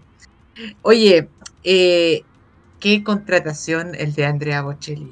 Yo creo que de hace años que no teníamos un número, pero de un nivel, eh, de esos niveles que ya se ven poco, ni siquiera en festivales de viña. Son artistas de, de- de- de- de esos artistas de inolvidables internacionalmente, esos que son muy pocos, que realmente se cuentan en- con los dedos de una mano. Realmente yo creo que Andrea Bocelli es un número, pero de, de, de- de realce increíble, o sea, al nivel de un Rod Stewart o de un Elton John, a ese nivel. O sea, estamos hablando de los grandes de la música, los Como grandes, grandes de la música. glorias que traían a, que traían en el eh, como esas viejas glorias que traía Chilevisión cuando tenía el festival, ¿no? Por eso digo, un Rod Stewart o un Elton John, nos estamos hablando de esos números que, que le dan realce al Festival de Viña. De esos que le dan realce, pero que van a ser, me imagino, inolvidables en, en años, en décadas. Yo creo que todos nos recordamos la actuación de Sting el 2011, la actuación de Elton John el 2013, la de, no sé, Cat Stevens el 2015-16. Son de esos números que realmente van a formar parte de, de- del pináculo del Festival de Viña. Eh, qué bueno que, que- que- que- hayan podido tener un número de, tal nivel de alcance y que repara en parte la, la, la falencia del número anglo de este año, que digámoslo es un grupo casi tributo de Men at Work. Es un número que es bastante bajo en el sentido de que no es el Men at Work original que nosotros conocimos en Business as Usual, el famoso disco del año 81, 80, y con lleno de, canciones inolvidables como el, himno alternativo de Australia que es el eh, Down Under. Eh, pero es un grupo, es como que viniesen mocedades, pero no el consorcio. Una cosa así es, es el Men at Work actual. Así que le da ese. No vamos a tener un número anglo fuerte, pero vamos a tener Bocelli. Así que es algo que realmente va, va a valer la pena. Yo creo que le va a dar un realce muy grande. Y eso me genera también. eh, se abre el apetito para un número que yo sé que en Chile es muy popular. Que no sé si es tan apto para Viña, pero que si le va bien a Bocelli, que no es directamente música clásica, ojo, es un tenor, pero no es directamente música clásica. Eh, pero que sí puede ser un número que puede ser muy atractivo porque cuando viene a Chile llena 10 Movistar Arena. Y André es el caso de Andrés Riu, exactamente. Si viene, si le va bien a Bocelli, que yo creo que es muy probable, yo creo que Viña podría darse el gustito de invitar a Ryu. Eh, eso sería, yo creo que otro momento histórico para el Festival de Viña, porque también acercaría un tipo de música que es muy esquiva, pero que si se hace bien y que se ha trabajado con masificarlo, con popularizarlo, sobre todo a partir de la década del 60, las- eh, con los tres tenores más que nada, eh, de hacer música clásica para las, no solamente de una manera muy masiva, pero si- sino ya para hacerlo con música para los grandes estadios, que es la, la- la tónica de los tres tenores y la tónica también de Andrés Rieu. Y sería muy interesante ver eso ya en, en la Quinta Vergara. Tenemos un precedente, Placido Domingo el 94, Y cuando fue un gustito de, de Ricardo Claro también. Exactamente, o sea, eh, eso, esos gustitos filantrópicos que a veces se dan los, los, los dueños de los canales en su momento, pero lo de, de- lo de Bocelli es una cosa que realmente eh, es un número que no los esperábamos, no esperábamos el nivel de, de magnitud de la contratación. Ya teníamos una buena parrilla, yo creo que hay una, es un- este año es una parrilla que va a todos los gustos en comparación con la del 2023, que si bien fue buena, dejó quizás cierto resquemor en el público más adulto. Ahora tenemos prácticamente un festival, un festival clásico, un, festival clásico que se trata de orientar a todos los gustos, a, todos los públicos, a todas las clases sociales. Yo creo que realmente es meritorio este, este, esta última contratación y, esperemos que, no tenga problemas vocales, no tenga esos típicos problemas que a lo mejor pueden ocurrir para tener un número que realmente corresponde. Esperemos que no se mande un Maroon 5, porque realmente el último gran número que se podía esperar de un festival de viña era el de, el Mar- el de Maroon 5. Y bueno, ya todos sabemos lo que pasó, esperemos que esto no pase otra vez. Y, y bien por Viña, porque hablemos, hablemos en cifras. Andrea Bocelli es el artista italiano más vendido en toda la historia. ¿ah? Y su disco Romanza del 96, tengo entendido, es el disco en italiano más vendido de todos los tiempos, en lengua italiana, y son 30 millones de discos, y que está dentro de los discos más vendidos de todos los tiempos, para que veamos la magnitud de Andrea Bocelli. Eso es el número que vamos a tener en Viña 2024. Simplemente a esperar y a disfrutar más que nada. Muchas gracias, Hugo Cárez Navarro. Por último, mientras se prepara Roque Espinosa, los cortinas del Guerrero Solitario nos dice: Una solicitud para los siguientes programas de la cajita. Deberían recordar el año 97, así como recordaron el 2003 y 2002. Lo, lo- sí, puede ser. Lo vamos a anotar aquí, don. don Gran don año. Guerrero Solitario. Gran año, por cierto. Y Gran incluso año. podríamos extrapolarlo al periodo 95-97, que fue el Sí. año de los grandes presupuestos en la televisión. 95-98, digámoslo. Sí, 95-98, que fue el año de los grandes presupuestos en la televisión chilena y donde como nunca se vio televisión, como nunca hubo ratings, como nunca hubo dinero para contratar a grandes artistas y como nunca se hu- hubo presupuesto para, para proyectos que quedaron en la memoria colectiva y otros que quedaron en la posada del fracaso. Videoteca MTP aquí nos dice, desde Plácido Domingo el 94 que no se daba una visita de un señor de la canción como Bocelli. Y, y claramente ahí está, en el año 94, el- la primera noche, por cierto, que, que sin duda fue memorable también por eso, por ese, por ese dueto de Lloviendo unos ojos negros con Lucero, que creo que también fue una fue otro momento alto de ese festival. Y mientras se prepara aquí don Roque Espinosa, eh, le damos también, también seguimos recordando que eh, otros otros nombres que, que otro nombre que se me viene a la mente, que viene en la onda de Bocelli de Domingo, que fue el de Emma Chaplin en el 99. Que sonaba mucho en radios como Caracol, Eh, Infinita. Sí. Roberto, Sí. para que te dé una cuen- cuenta de la magnitud de Andrea Bocelli a nivel de artista, y como te dije, esto iba mucho más allá de lo que es prá- prácticamente la ópera o la música clásica, te voy a dar una lista de los algunos artistas con los que ha colaborado.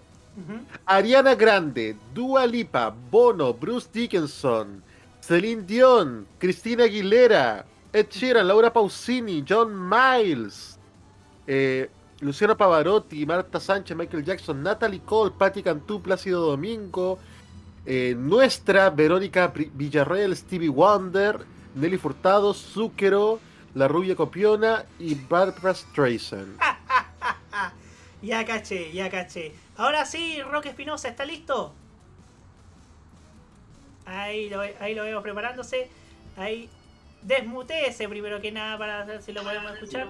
Ok, Ahí lo podemos sí. escuchar, perfecto. Tuve un pequeño inconveniente, tuve un pequeño inconveniente con la lata que estaba bebiendo, se derramó en la mesa. Digo que decirlo, se derramó en medio del programa, cosas que suelen pasar en medio de transmisiones en vivo. Lo de Andrea Bocelli en Viña era algo que se venía comentando a finales del 97 y también finales del 98. Me acuerdo que a finales del 97, un poco por el éxito que estaba teniendo su disco, su disco de aquel, de aquel año, si no me equivoco, Romance, Sí. ese disco, eh, yo pienso que contiene unas canciones más hermosas que yo he escuchado en toda mi vida, que es Vivo por ella. Yo pienso que hay unas canciones más hermosas que, que, que yo he escuchado, sobre todo la versión en español, hablo de la versión en español, porque la versión en italiano es distinta con otro artista, pero en español Eh, era eh, con... la, la versión italiana es con Georgia que gana Sanremo el 95, el mismo año donde participa con Portivo Lare. Ah, ya, ya, con Georgia. Sí, esa es la versión, esa la escuché en la radio infinita, primera vez en italiano. Pero la, la, la versión más conocida es la en español junto con Marta Sánchez. Entonces ahí tú das, te das cuenta de la impronta, la impronta de Andrea Bocelli como artista de música popular, en lugar de ser tenor. O sea, su impronta como, can- como cantante de música popular lo hizo tener mucho éxito con Vivo por ella y con Portivo Laré, que desde luego son quizás los dos éxitos más conocidos. Tuvo otras canciones que sonaron muchísimo, con, y, y, y desde hecho también cantando en español, pero el fenómeno de Andrea Bocelli se venía rumoreando que vendría en Viña para Viña 98 o Viña 99, se hablaba, se comentaba. Ahora que estamos hablando de un músico que es una completa autoridad en la música italiana, un hombre que salió del, del refinado salió del refinado mundo de la música clásica para incursionar en la música popular, algo que ni siquiera en su momento, o sea, solamente una vez, Plácido Domingo se atrevió con una canción junto con John Denver en el año eh, 82, como fue Philip's Love. Eh, Andrea Bocelli lo logra con mucho más éxito llegar al público, como de- podemos decir, público de masa. O sea, al público, al público oyente de música popular, al público que, que se dedica a escuchar eh, éxitos musicales o música eh, en música eh, música popular en general. Entonces lo hizo con muchísimo éxito. Entonces, entonces Andrea Bocelli logró ser un récord récord de ventas también, lo contaba el mismo Nicolás. récord de ventas, un artista que se ganó el respeto del público y de otros artistas que cooperaron con él, derivando de diversos estilos, pasando por el rock, también pasando por el, por el sonido de música pop. Entonces lo que él hace es sencillamente extraordinario. Ay, me acordé, eh, también en algún momento en algún momento Pavarotti trató, trató, de incursionar en la música en la música popular con, un, con una canción junto con, con YouTube que es eh, Mr. Ageo, una canción muy cruda referente precisamente a la guerra de los Balcanes. Bueno, la banda, eh, de, eso, de hecho la banda se hizo llamar The Passengers, diciendo que era YouTube junto con Pavarotti. Pero decidieron lanzarlo como The Passengers, los eh, en común los, ambos artistas. Entonces vamos a tener un espectáculo de nivel internacional con, con eh, Andrea Bocelli, un artista que es muy recordado por el público de los 90 y también de los 2000 y que desde luego yo creo que va a disfrutar de una presentación que yo creo que va a ser maciza, querida y que va a ganar todos los halagos del público. Esperemos ojalá que llegue con la mejor voz.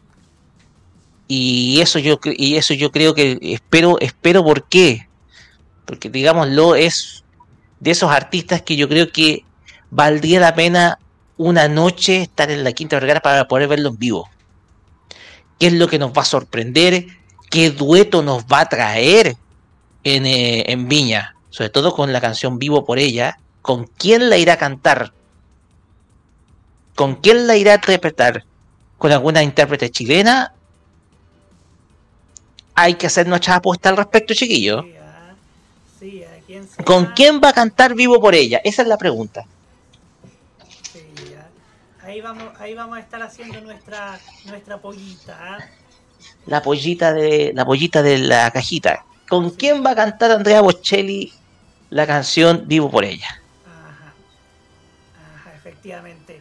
Y las cortinas de juegos solitarios nos faltó destacar a Cristina Aguilera, porque claro, Cristina Aguilera fue el último nombre anglo gigante que hubo en el festival y yo, yo la reivindico cada vez que pueda porque Cristina Aguilera fue un 7 como persona con sus fans.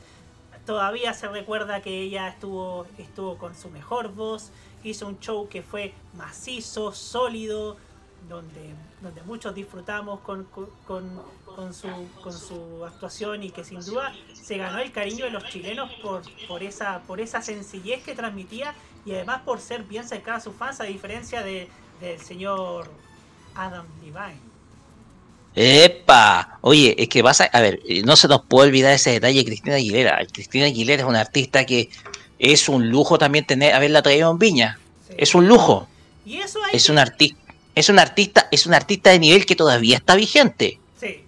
Entonces no hay que dejar de lado la presencia de Cristina Aguilera en Viña, que desde luego eh, es una, es, no, no deja de ser una artista de nivel, de nivel internacional, o sea, de, de nivel a, global que se presentó en la Quinta Vergara. Ajá, y, que, y, que, y que ya va a, va a tener su residencia en Las Vegas también. Y y les diré, va a ser maravilloso. Yo fui a uno de sus shows en el Movistar Arena. Les digo, no se van a arrepentir. En fin, nos vamos a la música y nuestro queridísimo Martín Correa Díaz, como siempre, tiene, está listo y preparado para la canción que nos tiene preparado el día de hoy. Ok, el día de hoy elegí esta canción porque me salió de repente en el radar de novedades de Spotify. Porque la canción original ya la conocía. Es muy bonita. Pero es, es como un remix en versión acústica que se me hizo lindo también. Y creo que es por el décimo aniversario del, del, del tema y del álbum. Así que eso. Acá tenemos a Passenger junto a Ed Sheeran con una versión acústica muy bonita del tema Let Her Go. Disfrute.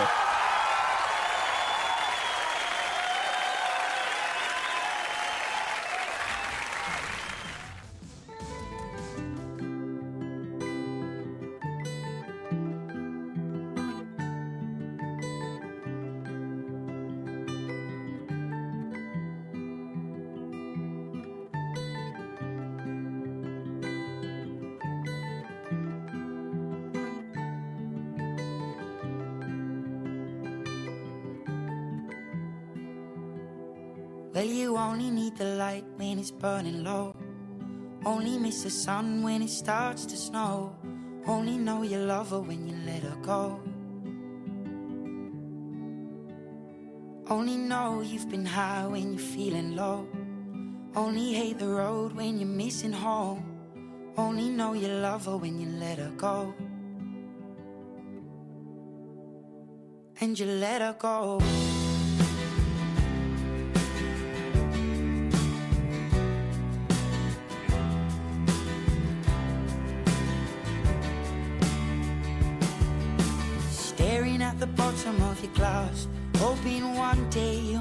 Dream last. But dreams come slow and they go so fast. You see it when you close your eyes. Maybe one day you'll understand why everything you touch surely dies. But you only need the light when it's burning low. Only miss the sun when it starts to snow. Only know you love her when you let her go. Only know you've been high when you're feeling low. Only hate the road when you're missing home. Only know you love her when you let her go. Staring at the ceiling in the dark. Same old empty feeling in your heart. Cause love comes slow and it goes so fast. Will you see her when you fall asleep? But never to touch and never to keep. Cause you loved her too much and you dive too deep. Where you only need the light when it's burning low. Only miss the sun when it starts to snow. Only know you love her when you let her go. Only know you've been high when you're feeling low. Only hate the road when you're missing home. Only know you love her when you let her go. And you let her go.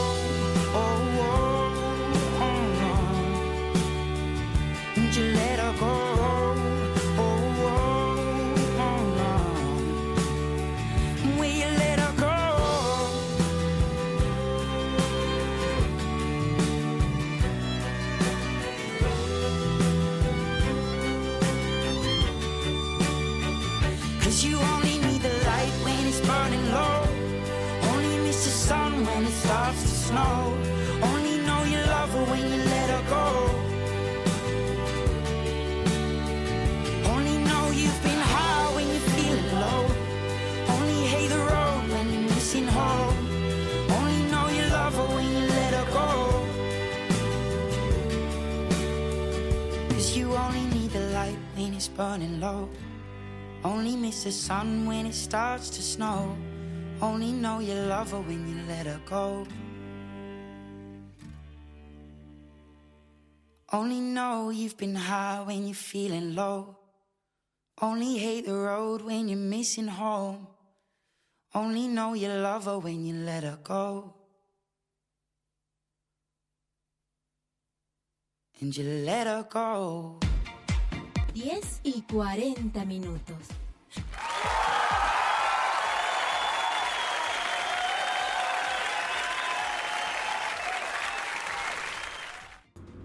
Pues bien, ya estamos de regreso aquí en su programa La Cajita, ya cerrando el capítulo por el día de hoy, que lo hemos pasado sin duda tremendamente bien. Y como siempre, como siempre lo hacemos con las reflexiones finales de nuestro panel y quiero partir con Hugo Navarro.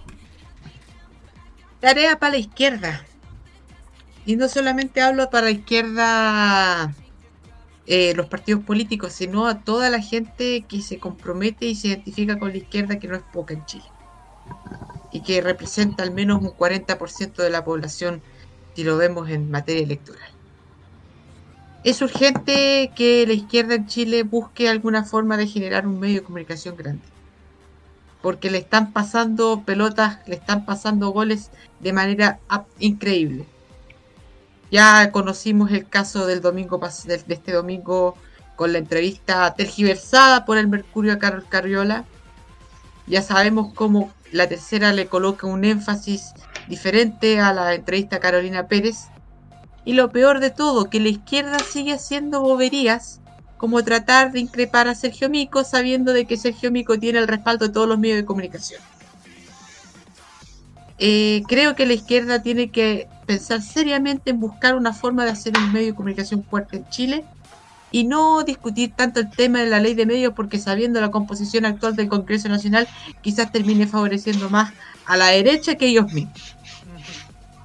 Así que eso, piénsenlo bien, traten de construir, generar una forma de generar algo que los interprete y que después no se después que no se olviden de ellos, de, de ese medio, porque los proyectos que han hecho se han olvidado y han quedado ahí en el sueño lo justo y de nuevo viene el Mercurio y viene haciendo sus entrevistas. Eso, listo. Muchas gracias. Y debo decirlo, estoy de acuerdo plenamente con usted, don Hugo Karen Navarro. Ya no se puede depender 100% del Mercurio y del grupo Copesa. Hay que ponerse las pilas, muchachos. Hay que generar medios. No basta con los medios alternativos que hay en Internet. Siempre hay que generar momen- momentos y emporios de medios que puedan generar cierta masividad. Y no, Ahora bien, poquito para poquito complementar lo de Hugo, en Argentina los medios alternativos han tenido mucha fuerza, sí, en han España. tenido mucha fuerza, sobre todo, sobre todo desde el ámbito deportivo, donde también hay una mezcla entre política y deporte, y sobre todo política y fútbol. Por lo tanto, por eso emergieron estos medios alternativos en Argentina. Y lo que dice Hugo es verdad. De hecho, igual es, eh, es tarea, en Argentina eh, se han creado nuevos medios de comunicación en torno a poder responder a la hegemonía, sobre todo que tiene el macrismo, sobre todo en ESPN. Entonces, ha nacido esa respuesta principalmente, sobre todo con Flavio Saro y con otros, eh, también eh, Pablo Ladaga también, quienes han hecho un excelente contrapeso desde, desde los alternativos a los llamados medios del poder. Así es, y por supuesto, y por supuesto, ya para reforzar la idea de Hugo Cares. Yo, yo creo, y yo creo que lo que se debe aspirar es el pluralismo de España, donde sí, hay medios miserables como La Razón, pero también hay medios bastante responsables, como lo es el periódico El, Centena el Gran Diario El País, y como también eh, podemos mencionar eh, el diario.es. Eh, ahora sí, Roque Espinosa, su turno. Este mensaje claramente va para la gente de Bizarro y Tres Comunicaciones. Yo creo que lo que hicimos nosotros desde el Teatro Teletón da muestra de lo injusto que fueron con nosotros. Eso nomás. Muchas gracias. Breve las palabras. Breve, breve y Breve las palabras. Breve y verdad. Y bueno, hoy día fue una pauta positiva, fue una pauta maravillosa, fue una pauta que se enfocó en lo bueno de nuestra televisión. Esperemos que siga así, ¿no? Ya, ya, se, ya se confirmó que TVN va a dar por segundo año consecutivo los premios Musa. Ojalá estar ahí también apoyando lo nuestro, apoyando lo que nos pertenece. Yo decía en, el, en la transmisión, ¿para qué necesitamos a Taylor Swift si tenemos a Karen Paola y a la Princesa Alba que pueden hacer lo mismo, incluso mejor? La verdad. Y, eso es lo que se aspira, a tener artistas que estén a la vanguardia y, a la, y, al, nivel de los grandes del, del pop universal. Y es bueno que así sea, y es bueno que así se demuestre, y espero que haya más instancias donde ellas puedan demostrar de lo que están hechas. Con esto, con estas breves palabras también, nos despedimos por hoy de la cajita. eh, invitándolos para la próxima semana con este gran programa. Y como siempre, sigan en la compañía de modoradio.cl y atentos a lo que pase el domingo en Argentina. ¿ah? Muy, muy, muy atentos. Nos vemos la próxima semana con este lindo programa. Gracias Roque, gracias Nico, gracias Hugo, gracias a nuestro chatcito, gracias a Martín que estuvo un ratito también. Y nos encontramos la próxima semana aquí en esta terapia mental de la risa y reflexión de los lunes en la noche. Chau, chau. Bye. Buenas, Buenas noches.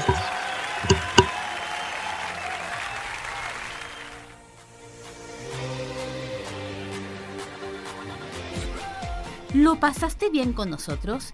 Esa es la idea. Si llegaste acá es porque te gusta reflexionar sobre los medios y la televisión en Chile. Contamos contigo la próxima semana en una nueva terapia mental. Cerramos por esta semana la cajita en modoradio.cl. opiniones emitidas en este programa son de exclusiva responsabilidad de quienes las emiten y no representan necesariamente el pensamiento de modoradio.cl.